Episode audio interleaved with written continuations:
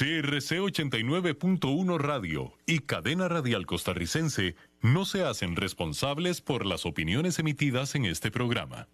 Transcomer, puesto de bolsa de comercio, presenta a las 5 con Alberto Padilla.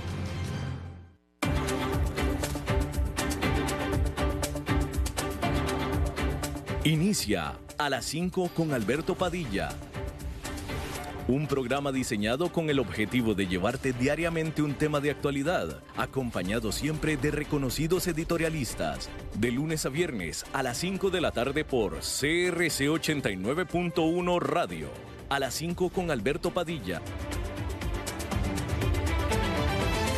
Hola, ¿qué tal? Saludos, bienvenidos a esta emisión de A las 5 con su servidor Alberto Padilla. Muchísimas gracias por estarnos acompañando.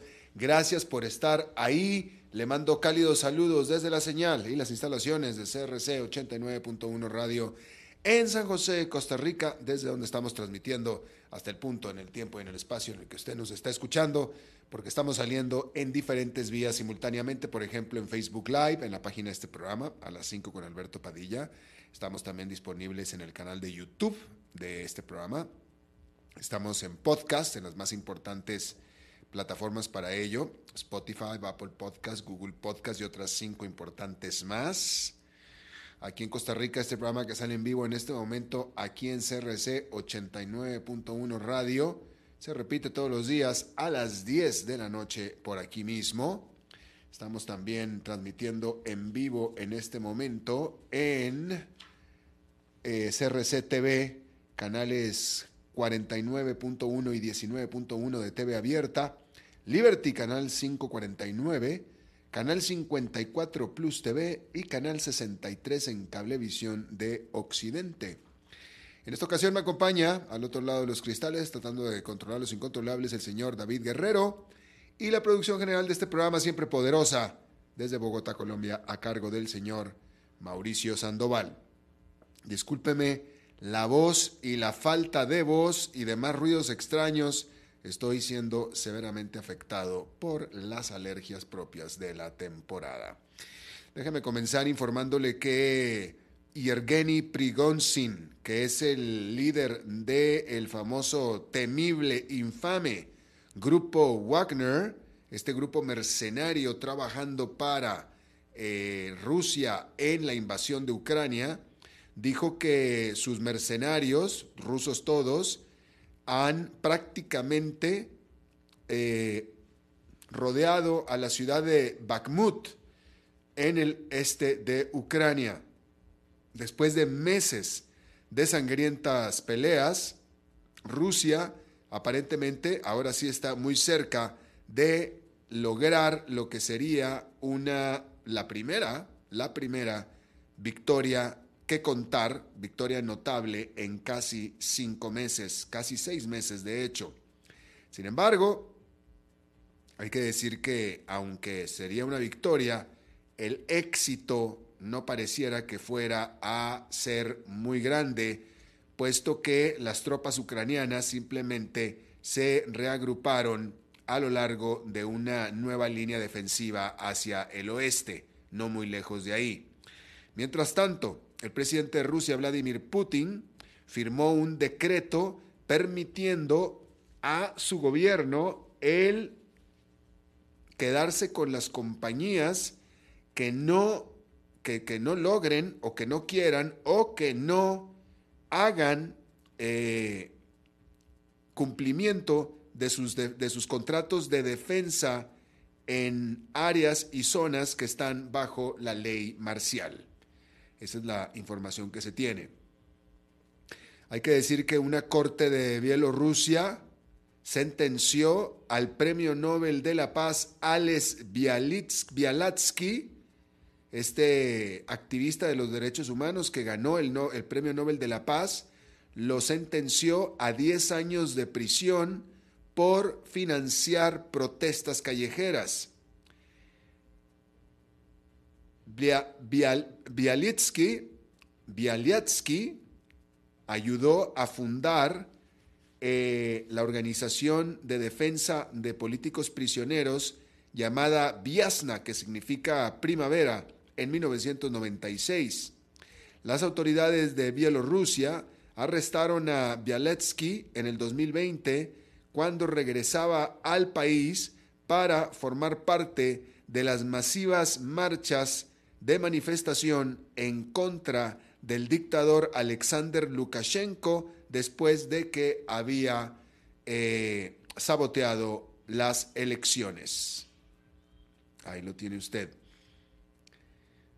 Hay que decir que en Grecia las protestas callejeras continuaron en medio de la furia que se desató por la fatídica colisión entre dos trenes este martes, con un resultado hasta ahora de 57 personas fallecidas y decenas más heridas. Una huelga nacional de trabajadores de ferrocarriles también cumplió su segundo día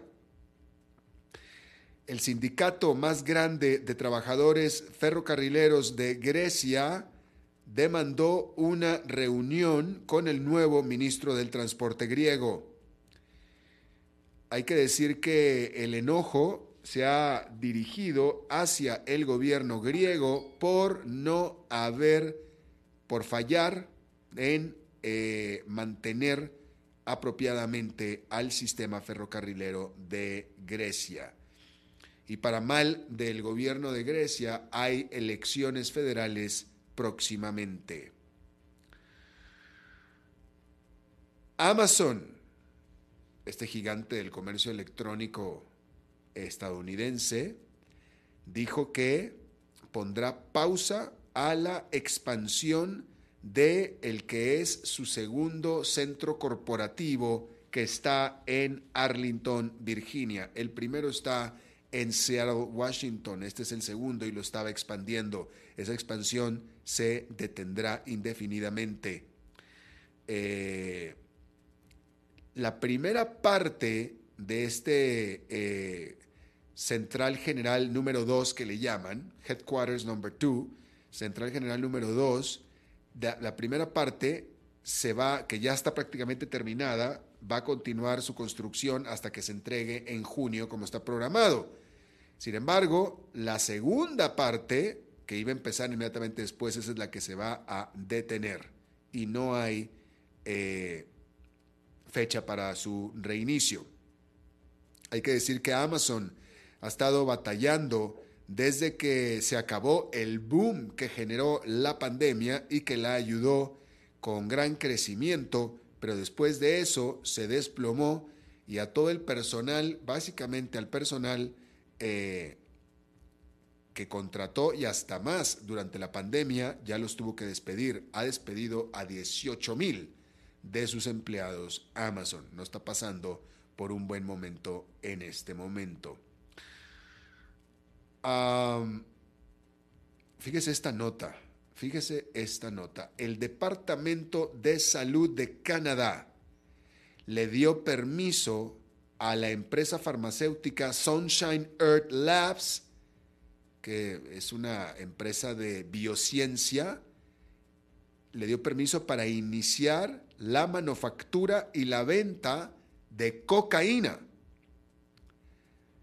Esta compañía ofrecerá sus productos a hospitales y laboratorios porque Canadá ha estado batallando para reducir la alta tasa de sobredosis de drogas. Este año, la provincia de Columbia Británica, British Columbia, descriminalizó, despenalizó la posesión de pequeñas cantidades, es decir, cantidades para uso personal, de drogas duras, las conocidas drogas duras como cocaína, que es una de ellas, heroína, etcétera, como manera de tratar, como manera de eh, eh, eh, animar a los adictos a que busquen ayuda médica sin el temor de que vayan a ser perseguidos legalmente. Y esa es la estrategia que está haciendo Canadá. yo no soy experto en la materia, yo no soy experto en la materia, pero sin embargo, Canadá está haciendo algo diferente. Está haciendo algo diferente. Eh, eh, eh, bajo, el, bajo el entendido de que, de que hasta ahora lo que, lo que había estado haciendo, que era lo mismo que están haciendo todos los demás países del mundo, no ha funcionado, no funciona. Entonces, Canadá está buscando una salida fuera de la caja.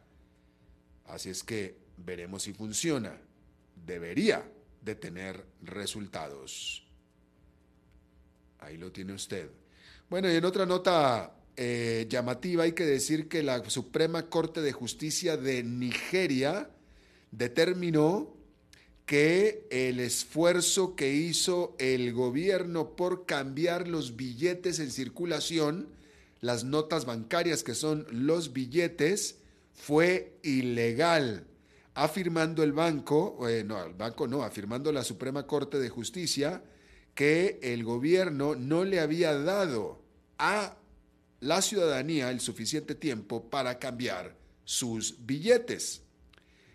El Banco Central de Nigeria había intentado el cambiar los billetes existentes en solamente unos cuantos meses, causando lo que al final fue un pánico bancario que hizo corridas bancarias y que hizo que los bancos se quedaran sin dinero.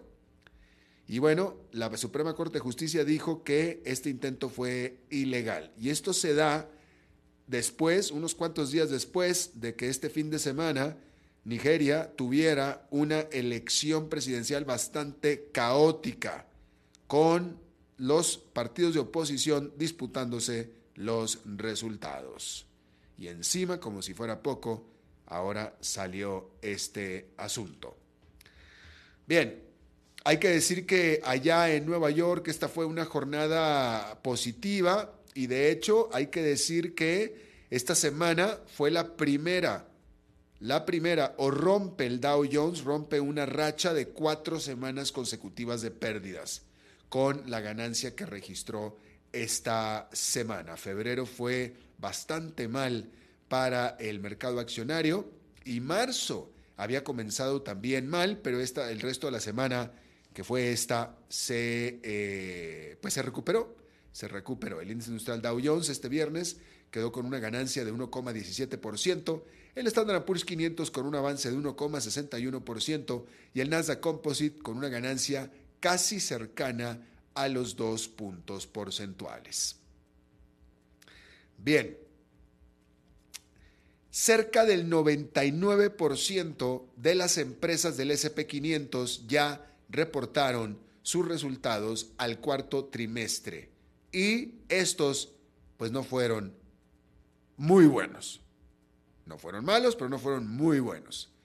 Las compañías listadas en el SP500, que son 500 compañías, eh, de estas, las que superaron los estimados de los analistas eh, fueron solamente el, trimestre pasado 1,3% de las 500, 1,3%, las que superaron las estimaciones de los analistas. Para poner esto en contexto, esto es mucho más abajo que el promedio de 5 años de 8,6% de acuerdo a datos de FactSet. ¿Sí? Eh, y por supuesto que entonces, eh, pues no fue el mejor trimestre de las empresas el último trimestre del año pasado. ¿Sí? Las compañías tecnológicas en general fueron las que más sufrieron durante el trimestre pasado. Apple eh, registró eh, lo que es para la empresa una muy rara, muy extraordinaria eh, falla, no alcanzó los estimados de los analistas, mientras que Intel y Google, o la empresa matriz de Google, que es Alphabet, también quedaron por debajo de las expectativas de los analistas. Hubo un eh, sector muy ganador, por supuesto, que ya sabemos cuál es, que es el de las compañías de energía, las cuales registraron otro trimestre más con utilidades récord con las grandes compañías petroleras como Chevron, ConocoPhillips, Exxon y Shell, todas eh, registrando eh, pues su trimestre más rentable, o mejor dicho, su año, su año completo más rentable de la historia. ¿Sí? Mientras tanto, Tesla reportó ingresos, récord eh, que superaron las expectativas de los analistas, mientras que las grandes comerciales como Target y Walmart también sobrepasaron los estimados de los analistas al continuar el consumidor estadounidense con su gasto, gasto de consumo, por supuesto. Ah, ahora, las compañías del SP500 se dirigen a reportar una caída de 4,6% en sus ganancias anuales de acuerdo a FactSet. Estamos hablando ya del trimestre actual. Y esto sería su primera caída en ganancias desde el tercer trimestre del 2020, que fue cuando eh, el COVID hizo cerrar grandes partes, grandes áreas de la economía en general. Hay que decir que cerca de 81 de las SP500, de las compañías del SP500, han emitido eh, perspectivas negativas en sus ganancias por acción para el actual primer trimestre de este 2023, de acuerdo a FactSet.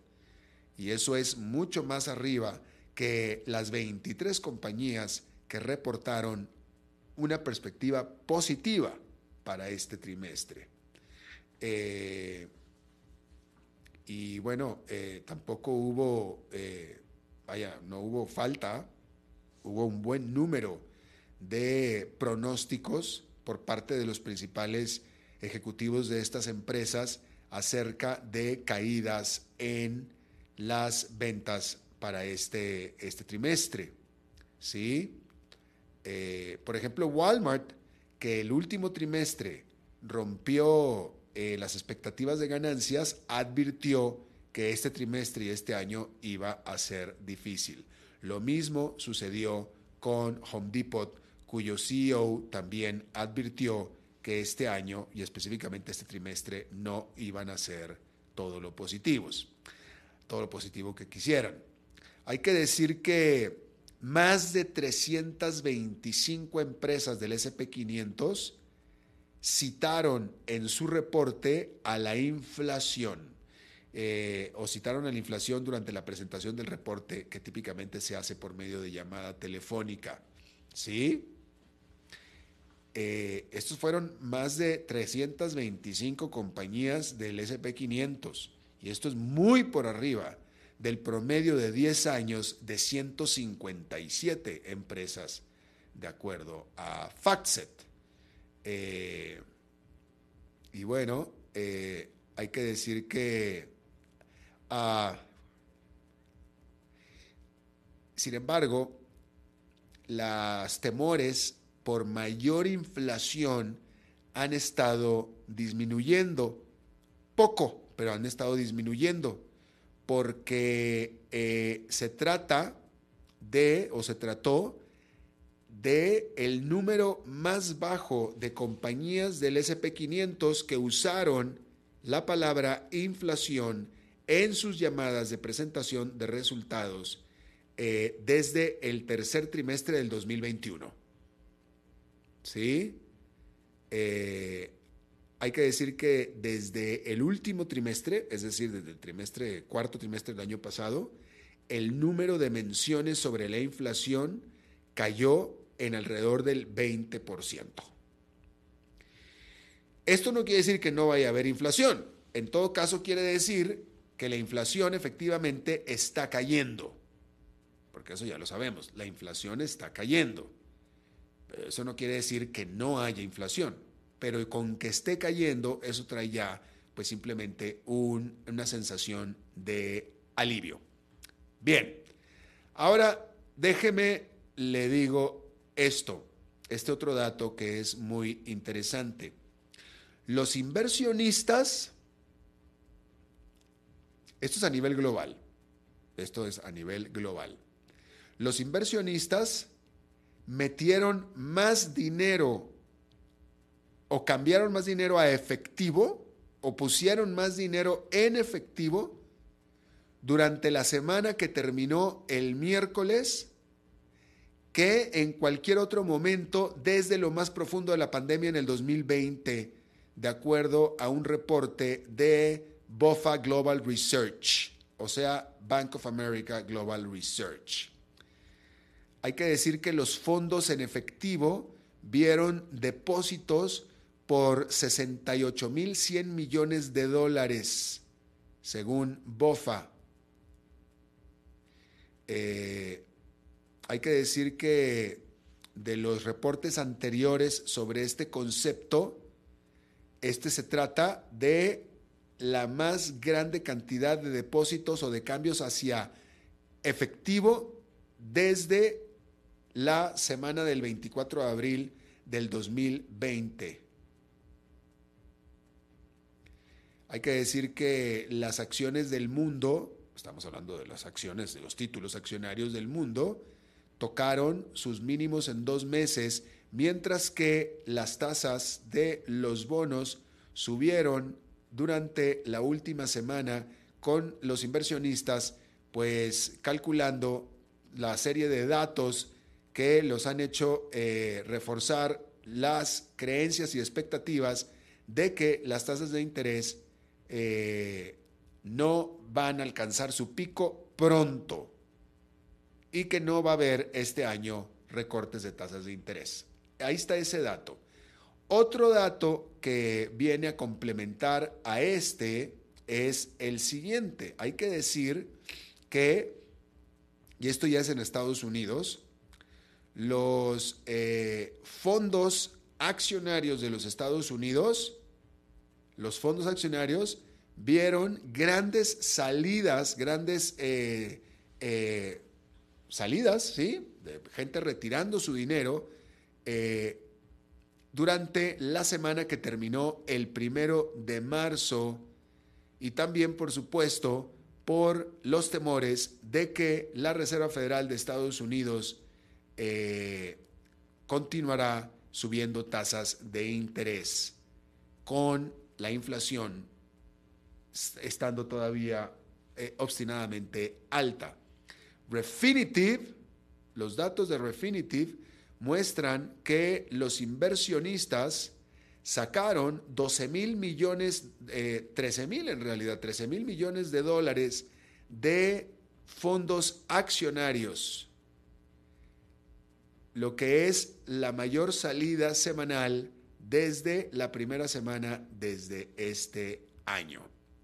Y esto, pues bueno, obviamente, si están sacando el dinero de las acciones, pues las están metiendo ya sea o a bonos o la están manteniendo en efectivo. Eh, y bueno, y pues, a bonos no tanto porque el dato dice que los fondos en mercado de dinero tuvieron salidas por 65 mil millones de dólares para la mayor salida semanal en ocho semanas. Eh, ahí sabes que ahí lo tiene usted también. entonces, en efectivo, estas dos notas se complementan mutuamente. Ahí lo tiene usted. Bueno, y esta es otra nota de esta semana, no es de hoy, pero es de esta semana. Eh, hay que decir que este jueves, cambiando de tema completamente, este jueves Israel criticó, ¿usted sabe a quién? ¿A quién criticó Israel? A nadie menos que a Brasil. Israel criticó a Brasil por su decisión de permitir el atraco en sus puertos de dos barcos de guerra iraníes. Ahí lo tiene usted, iraníes. ¿Sí? Esto como parte de la presión de Israel hacia Estados Unidos también y pues como parte de la presión al presidente Ignacio Lula da Silva para que corra de sus puertos a estos barcos iraníes. Estos dos barcos eh, atracaron en Río de Janeiro este domingo, ¿sí? Eh, según la agencia Reuters, Brasil había impedido, había, se había negado a admitir a estos barcos en enero, ¿sí? Pero eh, esto fue justo para poder permitir el viaje que hizo, la visita que hizo Lula da Silva a Washington para, para eh, reunirse con el presidente Joe Biden. Pero después se regresó de Washington y entonces sí, sí, este, hay que decir que, bueno, pues usted sabe los, los, problemas que han tenido Israel e Irán.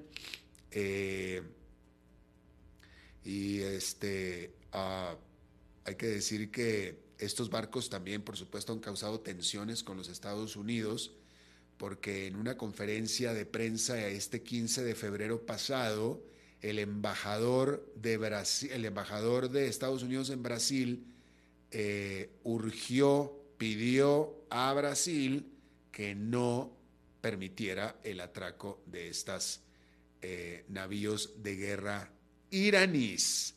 De hecho, el miércoles de esta semana el senador Ted Cruz de los Estados Unidos pidió sanciones en contra de Brasil, llamando, calificando a esta decisión de tener, albergar estos dos barcos de guerra como una amenaza directa a la seguridad y a la, sí, a la seguridad de los americanos. Eh, y bueno, pues ahí está. Eh, hay que decir que eh, en una nota que se dio el 23 de febrero en una gaceta brasileña, ahí se dijo que estos barcos de guerra iraníes se les había dado permiso para atracar entre febrero 26 y el 4 de marzo. ¿Qué está pasando? Bueno, pues que la diplomacia con Irán fue una de las eh, eh, promesas que eh, dio Lula da Silva en campaña para aumentar la presencia internacional de Brasil. Y bueno, ahí, eh, eh, lo, tiene usted. Lula da Silva cuando fue presidente en el 2010 viajó a Teherán para reunirse con, aquel, con el entonces presidente de Irán, Amidianed, Amidianed, no, se lo estoy diciendo mal, Amnideyad, así es, en el 2010, ¿sí? Eh, y estaba tratando Lula de interceder para eh, un acuerdo, un eventual acuerdo que se dio entre los Estados Unidos e Irán, un acuerdo nuclear. Bueno, pues ahí lo tiene usted. Vamos a hacer una pausa rápidamente y regresamos con más. A las 5 con Alberto Padilla por CRC 89.1 Radio. Desde los verdes bosques de nuestra montaña nos llega agua Cerros de la Riva, agua fresca de manantial que te permitirá vivir en equilibrio, proteger tu salud y la de tu familia, libre de sustancias químicas, envasada sin alterar su naturaleza a 2.000 metros de altura. Agua Cerros de la Riva, naturalmente neutral. Búscanos como cerrosdelarriba.gmail.com Llámanos al 8374 3229. Cerros de la Riva, Live Spring Water. Ok, gracias a todos por haber venido a la fiesta de despedida de don Alberto, quien cumple 30 años de trabajar para nuestra empresa. Y bueno, le llegó el día del retiro. Don Alberto, ¿por qué no viene acá y nos da unas palabras? Muchas gracias a todos. Solo puedo decirles que si alguien sabe de algún trabajito, que por favor me avisen. Es en serio. No me preparé para este momento y tengo que ver cómo consigo otro trabajo. No cometan el mismo error que yo.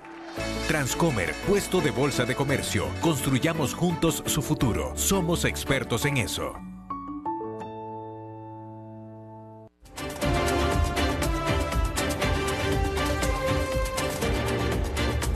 Seguimos escuchando a las 5 con Alberto Padilla. Bueno, yo le agradezco muchísimo a uno de mis eh, eh, economistas favoritos, un gran analista y un buen amigo de este programa y mío personal, Isaac Cohen, ex economista, quien fuera economista de la CEPAL en Estados Unidos desde Washington. Isaac, ¿cómo estás? Encantado, Alberto, como siempre, un gusto. Gracias, muy amable. Isaac, hablemos acerca de eh, lo que los datos que la inflación y por tanto la Reserva Federal, bueno, la los datos de la inflación que se dieron a conocer durante todo febrero en vista de la próxima reunión de la Reserva Federal que se va a dar en eh, ya marzo, en este, en este mes de marzo más adelante. Sobre todo el hecho de que efectivamente la inflación ha bajado, pero no ha bajado mucho y pareciera que en enero retomó las sendas de la subida. De hecho, la inflación subyacente ha estado subiendo. Efectivamente, la tendencia eh, ha sido, eh, estuvo bajando el año pasado y eh, a principios de este año recuperó terreno, de manera que hay, hay mucho trabajo para la Reserva Federal todavía porque eh, las medidas restrictivas que ha tomado, pues todavía no afectan a todos los sectores de la economía. Ahora, eh, sí, dale. no, no, tiene, tiene tu porque hubo una como interferencia. Dime, No, te preguntaba, te quería preguntar yo a ti si... A ver, ¿qué? ¿Que volvamos a conectar la llamada? No, pues no, no. Mándame un mensaje de, David porque no, no entiendo señas y gestos.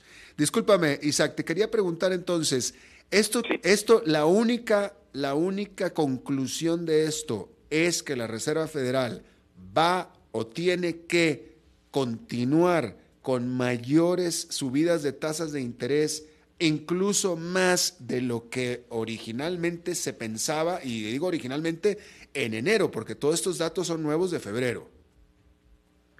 Efectivamente, eh, cuando empezó a bajar la inflación, lo que pasó es que la Reserva Federal eh, empezó a subir menos la tasa de interés. Estaba subiendo a 0,75% cuatro veces durante el año pasado. Y al terminar el año bajó y la subida fue apenas de 0,25%. Entonces la gran pregunta es cómo va a interpretar esta noticia eh, de que la inflación en realidad no ha cedido. Y es que lo que pasa es que hay ciertos sectores, Alberto, en donde la inflación todavía tiene fuerza. Por ejemplo, en el sector de servicios, fundamentalmente. En el sector de bienes han habido caídas importantes. Por ejemplo, la vivienda se ha venido para abajo. Las personas al ver que las hipotecas se han, los intereses hipotecarios han subido de 3% el año pasado a casi 7% este año, pues han decidido posponer la decisión de comprar y han bajado las ventas de vivienda. Las ventas de carros usados han bajado también, o sea, todo aquello que está vinculado al crédito está bajando porque el, el dinero está más caro. Ahora, la implicación de esto, y esta es pregunta, la implicación de esto es que si la Reserva Federal va a continuar subiendo tasas de interés más allá de lo que había dicho. O sea, porque es que se estaba hablando de poquito más arriba de 5%. En este momento la tasa está en 4,75. Se hablaba de que entre 5 y 5,25 ahí sería un buen nivel. Pero ahora la implicación es que pudiera subir mucho más que eso, más arriba que eso. Pregunta, eh, eh, eh, a ver, para poner más contexto, cuando se pensaba que con 5.525 era suficiente, se pensaba también que probablemente no necesariamente tendría que haber una recesión económica en los Estados Unidos. Pero ahora, si la tasa va a tener que subir por arriba de 5.25, el espectro de la recesión económica se hace más presente, ¿cierto? Efectivamente, efectivamente, no. Y es que la gran pregunta es si va a ser necesario apretar más. O sea, esa, es la gran pregunta para la Reserva Federal. Si ese es el caso, entonces donde se va a reflejar inmediatamente el alza es en el, en el empleo. Porque la economía de Estados Unidos ha estado fuerte eh, generando empleo. Ahorita estamos pendientes de que la semana entrante nos den las cifras del mes de febrero, porque las cifras de enero fueron más de 500 más de 500 mil empleos creados eh, en el mes de enero. Entonces, eh, la economía todavía tiene fuerza y en la Reserva Federal, si, si va a subir más la tasa, muy probablemente vamos a empezar a ver un aumento del desempleo. Y ahí sí estamos a las puertas de una recesión, porque recesión es desempleo. Claro. Claro. Ahora, déjame te pregunto, eh, eh, tú que este, tienes mucha experiencia como economista, no te quiero, no, me refiero a tu edad, sino a la experiencia. no, no, pero déjame te pregunto, porque eh, esta escalada de tasas de interés es histórica. Porque hace un año estábamos en 0%, hoy estamos en 4,75. O sea, fue una, fue una subida de tasas muy agresiva. Eh, y la inflación efectivamente ha bajado, pero la, subida de tasas de interés fue de más de cuatro puntos porcentuales, bastante más de cuatro puntos porcentuales, y sin embargo la inflación ha caído solamente dos puntos porcentuales, si acaso. La pregunta es, ¿existe antecedente histórico de una subida tan agresiva de tasas de interés con tan mínima respuesta sobre la actividad económica y sobre la inflación? Bueno, ahí está la gran pregunta, porque cuando las tasas de interés han ido para arriba, como ocurrió en los años 70, caímos en, recesión. Y, lo que ha pasado ahora es que el alza de la tasa de interés todavía no lesiona el empleo.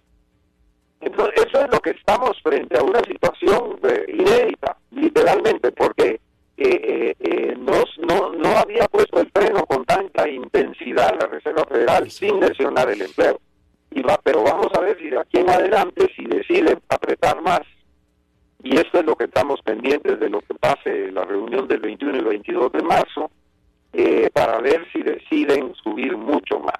Aquí la cifra de empleo de la semana entrante yo te diría que es clave. Es clave. Es clave porque va a indicar que el mercado de trabajo todavía tiene cierta fuerza, ¿no? Claro. Ahora, otro, otro elemento, eh, Isaac, eh, el, el, objetivo de inflación de la Reserva Federal, a donde quiere la Reserva Federal bajar la inflación, es al 2%. Actualmente está en el 6%, llegó a estar hasta cerca del 9%, pero ellos quieren al 2%. Del 6 al 2 falta mucho, falta muchísimo. De nuevo, decir que con un aumento de tasas de casi 5 puntos porcentuales, la, tasa, la inflación solamente ha caído menos de 3%. Apenas va en 6 y la quiere bajar hasta dos. Hay colegas tuyos que están empezando a cuestionar que quizá este dos a lo mejor es alcanzable, pero sería muy doloroso. ¿Tú qué piensas? Bueno, el, otro día escuché a Larry Somers decir que es como tratar de frenar un automóvil cuando hay hielo en el pavimento. si pones el freno de una manera muy abrupta, el automóvil derrapa y se sale de la carretera. Si lo pones despacio, a lo mejor logras quedarte en la carretera.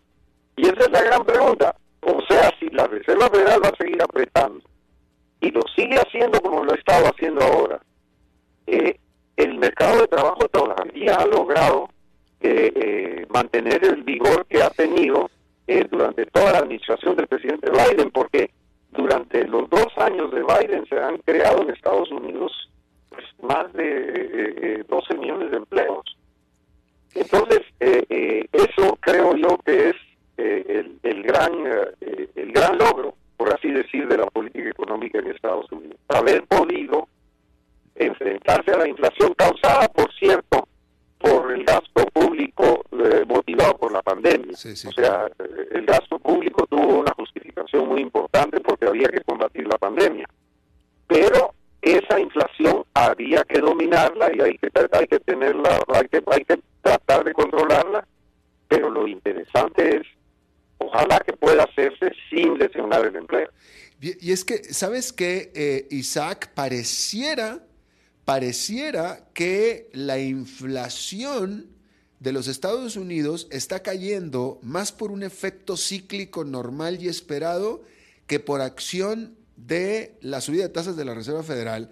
Es decir, pareciera como si la Reserva Federal está luchando, está tratando, está haciendo lo suyo, pero la economía de Estados Unidos está en su propia onda, ignorando completamente lo que está haciendo la Reserva Federal y eh, eh, eh, ignorando simplemente, inmune a lo que hace la Reserva Federal. Bueno, tú sabes sabes el, el, proverbio básico que se mantiene en Wall Street todavía es que nunca hay que ir a apostar en contra de la Reserva Federal.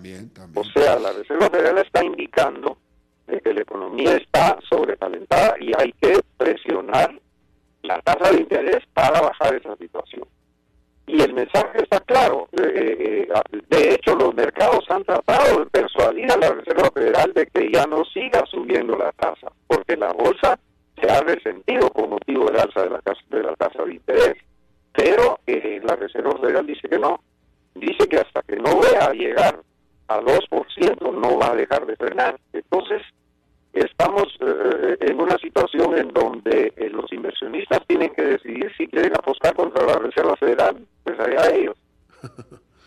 Así es. E, e, en este, en este punto, bueno, en este yo me acuerdo, estamos apenas comenzando marzo, yo me acuerdo al iniciar todavía este año, en enero, estábamos todos pensando que habría una recesión económica breve, poco profunda, pero antes de fin de año a como se ve después de lo que ha pasado en febrero, todo lo que vimos en febrero de el poder que tiene esta economía, eso ya no parece feasible, ya no parece posible que vaya a haber, no hay cómo vaya a haber una recesión económica este año. Pero sin embargo, como estábamos diciendo, tiene que haber una recesión producto de la fuerte alza de tasas de interés. Eh, uno, ¿tú estás de acuerdo con esto? Y dos, ¿cuándo sería esta famosa recesión? Mira, sí, sí, si la, la Reserva Federal sigue subiendo la tasa, muy probablemente vamos a empezar a ver eh, el aumento del desempleo. Eso, eso es inevitable. Eh, hasta dónde puede ser poco, puede ser, puede ser leve, puede ser muy intenso, eh, depende mucho de, la magnitud del frenazo que se va a pegar, que se está pegando. Pero el, el, el secreto en este caso está en que han logrado hacerlo hasta ahora sin gestionar el empleo. Eso, eso yo, yo, yo tengo que, tengo que hablar con respeto de esa política porque usualmente lo que hubiera sido acostumbrado es frenar. La expresión, las, las expansiones económicas no mueren de muerte natural, las mata la Reserva Federal porque es la Reserva Federal la que frena la economía. Y, Entonces, estamos en una situación, yo te diría, excepcional. Exacto. E, es que esto no está en los libros de economía, Isaac, y, y, o sea, ¿tú estás de acuerdo conmigo cuando yo digo que estamos en terrenos inexplorados? Porque esto que estamos pasando en este momento no existe antecedente y no está en los libros de economía. Así es, así es. Y es que había la creencia de que inflación y, eh, eh, la corrección de la, inflación inmediatamente llevaba al desempleo. O sea, eh, esa era una, una, una, una convicción que había y efectivamente cuando la Reserva Federal frenó, acuérdate cuando las tasas de interés en los años 70 tú no habías nacido creo, pero llegaron a 20% las tasas de interés en Estados Unidos. Y eso sumió a la economía en una recesión. Estamos hablando de la expansión económica causada por la guerra de Vietnam, la gran sociedad y ese tipo de cosas. En este caso estamos frente a un gasto público justificado, abultado, pero justificado por la pandemia, y lo que se trata ahora es de regresar a la economía en donde estaba, porque acuérdate que pasamos muchos años sin inflación. Hay, hay una generación en Estados Unidos que no conoce la inflación, que no la conoce, porque había una inflación muy, muy baja. Vivimos ya casi 15, 15, 18 años sin inflación. Entonces, eh, eh, eh, esto, porque la inflación también juega mucho las expectativas de las personas. Todos somos racionales. Si mañana tú me dices, ah, Isaac, va a subir el precio del aceite de cocina, pues yo voy a comprar aceite de cocina al precio de hoy. Me explico. Entonces, hay una cuestión de expectativas también. Y en este caso, pues ah, se está pudiendo frenar la economía sin lesionar el empleo. Y eso, vuelvo a insistir, pues estamos frente a una situación inédita, afortunada, pero inédita. Y, y, yo, y yo lo que digo es que lo inédito a mí me hace temer, y, eh, porque son terrenos inexplorados, no sabemos qué puede salir mal porque estamos en una eh, etapa, en una tierra, en una zona que nadie, nadie conoce y nadie ha estado. Isaac Cohen. Así es, así es, estamos en eso, pero estamos pendientes de los números, porque la Reserva Federal decide con base en datos. Y aquí el dato de la semana entrante del empleo, que vuelvo a recordar, es muy importante. Ya no digamos el resultado de la reunión del 21 y 22 de marzo. Exacto. Vamos a hablar de nuevo cuando tú quieras, pero precisamente van a ser temas importantes. Definitivamente. Isaac Cohen, economista, ex economista de la CEPAL en uh, Washington, eh, te agradezco muchísimo que hayas No, hablado con nosotros. nada, Te mando un, un fuerte Ahí- abrazo. Ahí está, fíjate. Otro para ti, Alberto. Buen fin de semana. Igualmente. Te Vamos estás a ocupado. Eh, No, no, Vamos a pero ya vamos está despidiendo. Este, estás ahí, Hani. Maritza. Ay, mi vida preciosa. Maritza, quiero que sepas te- que te tengo que decir que venimos de cortar una eh, entrevista muy ligera, muy, muy, eh, nada más. Estábamos haciendo tiempo para pasar con lo bueno de este programa que eres tú.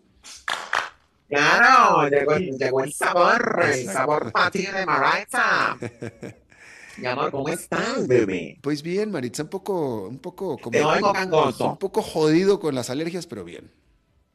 Pero, ¿alergia? ¿Alergia? ¿O qué es lo que tienes? Alergias, alergias, alergias, sí. Ay, mi amor. Estos pues, calores, estos, ya ves que ha hecho calor aquí en San José, Costa Rica, ha hecho calor, mucho sol. No para, no para. Bueno, este, eh, que por cierto, está aceptado decir la calor también. Bueno, pues este, este calor ha hecho que, no sé, las flores salgan y las plantas se sequen y etcétera. O todos como al polen. Y sí, y eso me a mí Ay, me- qué lindo, mi amor, como una abejita. y sí, Que esos, esos que, que busca ser polinizado. exactamente. Ay, qué lindo. Albertito, te voy a hacer una pregunta, mi amor. Oh, oh, David, el, Pero- el dedo en el botón rojo, por favor. Deja, deja de estarme metiendo el dedo en, en, en- no, no me gusta, no me gusta eso, ni que me, ni, ni, ni, ni- ay, me, me, me pongo, véame cómo me pongo. No, no, no te pongas, no te Cuando yo me pongas. siento censurada. No, no, no, dime, dime, dime, dime, dime. Mi amor, vos en algún momento, es que fíjate que todo es una pregunta que es eh, muy, muy, muy natural y muy normal, tanto así que, es que ya salió un estudio donde involucra a todos los países de Centroamérica, incluyéndonos, este, y que alguna gente tal vez se escandaliza, pero es una cuestión que, que, que yo no sé por qué causa tanta polémica, sobre todo entre los hombres. Este, vos tenés conciencia, por ejemplo, yo te, yo te pregunto a vos, ¿cuánto, cuánto, cuánto pesás? Y sabes, Sí. ¿cuánto pesás? Peso en este momento 74 kilos. Ok, ¿y cuánto medís, mi amor? 1,77.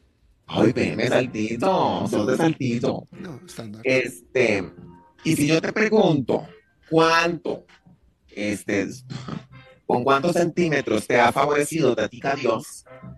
¿Con cuántos centímetros te, te ha favorecido el Eterno, el Creador? Vos sabrías contestar. Sí, yo creo, que sí, yo creo que cualquier hombre podría contestar eso, ¿no? Ay, es que este niño no está oyendo, no hay manera que lo oiga, no, no se puede. Como ponerle ahí un, este, ahí estás.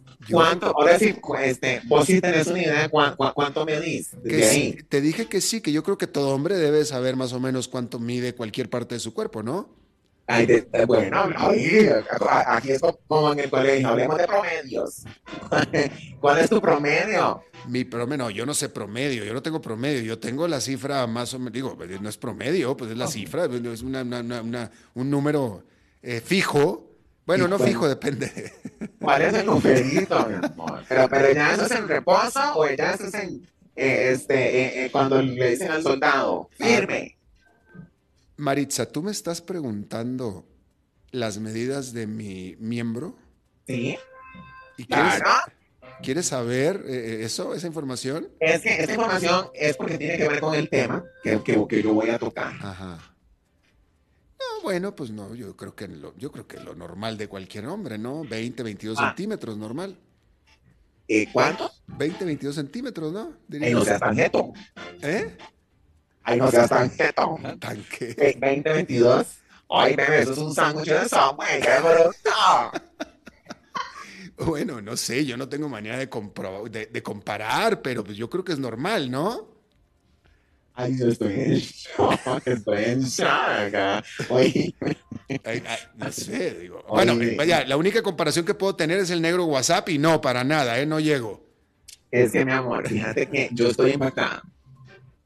Porque hay un, este, salió hace una semana, salió en todos los periódicos, no sé si lo viste, un reporte, se hizo un estudio sobre eso, sobre dimensiones, y se habló de Costa Rica. De Costa Rica. Bueno, yo no, Ah. soy, yo, yo no soy tico, ¿eh? Bueno, pero también se habló de México y perdóname, pero no salieron muy bien parados.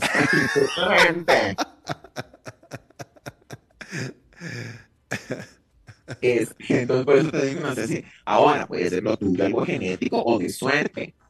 Lo- no sé, yo, pues yo pensé, digo, me estás... Porque estás- pudiste haber sacado el pene de tu madre o el de tu padre. yo, eh, lo- los huevos de mi madre yo creo que sí los saqué, ¿eh? Ay, no. Ay, como, Albertito, como me encantas. Fíjate, mi amor, que entonces fíjate que sacaron este estudio y, y yo dije, voy a fijarme cómo está este, Costa Rica.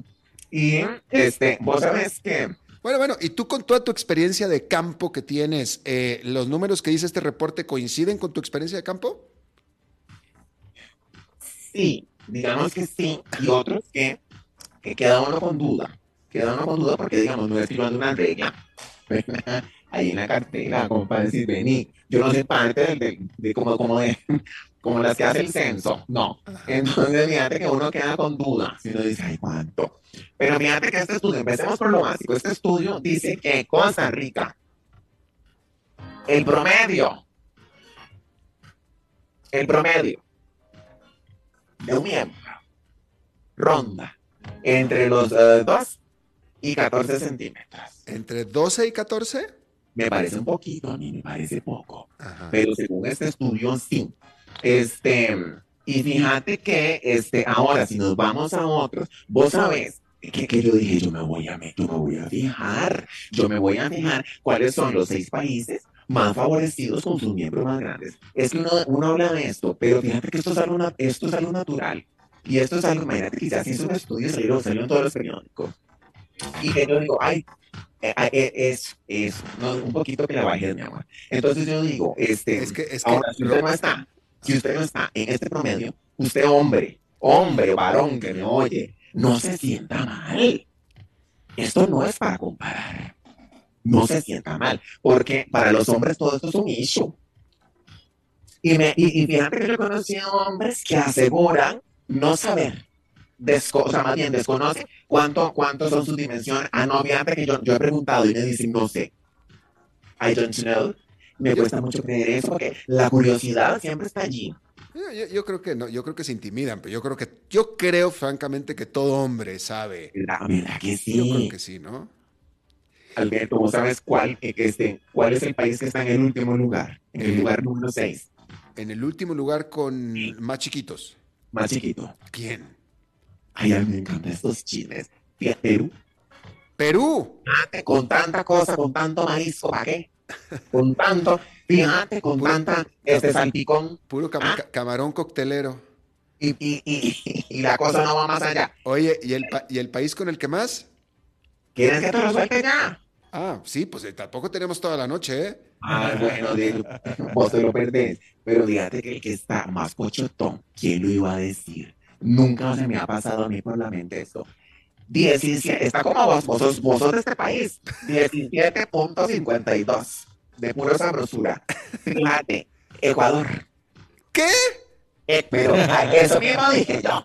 ¿Cómo puede, espérame, ¿cómo puede ser que el país con más y que el país con menos sean vecinos? No puede ser posible.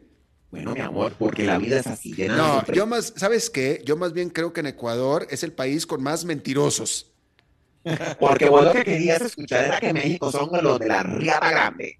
Bueno, pues yo diría, ¿no? O sea, Eso es lo que vos querés. Pues fíjate que no. Tenemos- más, es- voy a decir en qué lugar está México. ¿en qué lugar está México? Ay, qué pena, ni siquiera está. Y fíjate que con Costa Rica también. Costa Rica estamos en, el, en la posición número 25. Bueno, ahora, esta discusión, Maritza, yo me acuerdo muy bien de que tuvimos esta discusión y yo te pregunté específicamente acerca de esta pregunta sobre si el tamaño importa. Y tú me acuerdo que me dijiste, no, no importa. No. No importa. Bueno, Este, pues no importa el tamaño de la nave, sino la habilidad del piloto. Eh, eh, bueno, pues ahí está. Entonces, entonces, pues entonces. Por- Pero eh, yo abrí diciendo que no se tienen que sentir mal por no sentirse entonces- en, en- no, mi amor, eso es una tontería. dile- dile- eso es una tontería. Es más, vos, puedes poner una cosa tontona ahí que ni siquiera sabes qué hacer con ella. Que yo digo, andate para tu casa. Bueno, pues por eso. Pero aprende Bueno, a hacer un manual. bueno, pues por eso dile a Mario ahí al lado tuyo que deje de llorar ya. Pero fíjate que vos estás oyendo, mi amor. Pero él no está, él no está llorando. Yo estaba preocupado, Marisa. ¿Quién, mi amor? No sé, yo veía algo, algo como azul. Y era el pato Purific del que- ¿Estás oyendo esas rajetas? Sí, ya lo oí, ya lo oí. Pero, Oye, y, y vos sabes que me encanta, te lo juro. Yo pongo mucha atención. Lo mismo que hiciste hacer vos, este, rajar de tus dimensiones. Lo mismo está haciendo este barbaján. Y ahorita Pablito lo va a hacer seguro, porque hoy no está el barbaján de Roberto. Este, entonces, me encanta porque son como perrillos, todos los hombres, son como chihuahuas detrás de un, de un, de un, de un portón. ajá. Y uno Bueno, los ve que están como locos este, ladrando. Ámarales ese portón para que vean. bueno. que se quedan ahí, este, este, todos asustadizos. Maritza, eh, te agradezco. digas que se nos acabó el tiempo. Ya hace más de un minuto que se nos acabó. Ay, mi ya. Acuérdate que esto es, No. e- esto es de, de duración prematura. Pero, o precoz. No precoz también. Albertino, eh, ahora me puedes mandar una fotografía. Yo te mando un dick pic, claro que sí, con todo gusto. Ay, ay, bebé, Alberto Padilla. ¿Dónde? Y hasta nos estamos yendo desde Estados Unidos. Tú, está entre tú y yo no hay, en, en primer lugar somos colegas profesionales y no hay secretos ni nada que esconder. Fíjate que yo tenía una amiga que siempre me decía, ay Maritza, me decía, yo siempre he querido, yo siempre he querido tener un pene. Pero en las... ¿Pero qué? Ay, Ay, no. ¿Pero qué? ¿En No, no, dónde? no, no, mi amor, mejor, mejor. Ya dilo, pues ya para que irnos, ya. No, para- no, mi vida, no, porque no, este. Pues ya, pues ya lo dijiste. Ay, pero para que me toques el botón este, este, Albertito, este, bueno, mi amor precioso. Bueno, ya no, ya no lo dijiste. A ver, ¿qué quería? ¿Que ella te quería tener uno dónde? De ahí no. Ay, Este, Dios mío. Bueno. Este, Albertito, después podemos, podemos Sí, lo que tú- ampliar este lo que- tema, este mi amor, que me parece muy interesante. Lo que tú quieras, lo que tú quieras, ¿ok? Todo tuyo. Te Gracias, mando Maritza. un beso, mi vida, te mando un beso viril. Muchas gracias, muy amable, te lo agradezco mucho. Maritza, hasta luego. Hasta luego. Bien, y eso es todo lo que tenemos por esta emisión de. Ay, chiquillos, este- este tema es candente. Muchísimas gracias por habernos acompañado. Espero que termine usted su día en buena nota, en buen tono. También que tenga un fin de semana. fíjate, y a mí, ¿sabes qué me encanta? bien. ¿Qué dicha? No, no, es que vos No, momento, momento, momento. ¿Qué dicha? ¿Y qué, y qué dicha que aquí A las 5 Esta con Alberto. Padilla fue traído a ustedes por Transcomer, puesto de bolsa de comercio. Construyamos juntos su futuro. Somos expertos en eso. Café Montaña es tan puro como nuestras tradiciones y el calor de nuestra gente. 100% café tan puro como el orgullo de nacer en esta tierra y el pura vida. Café Montaña es pura calidad.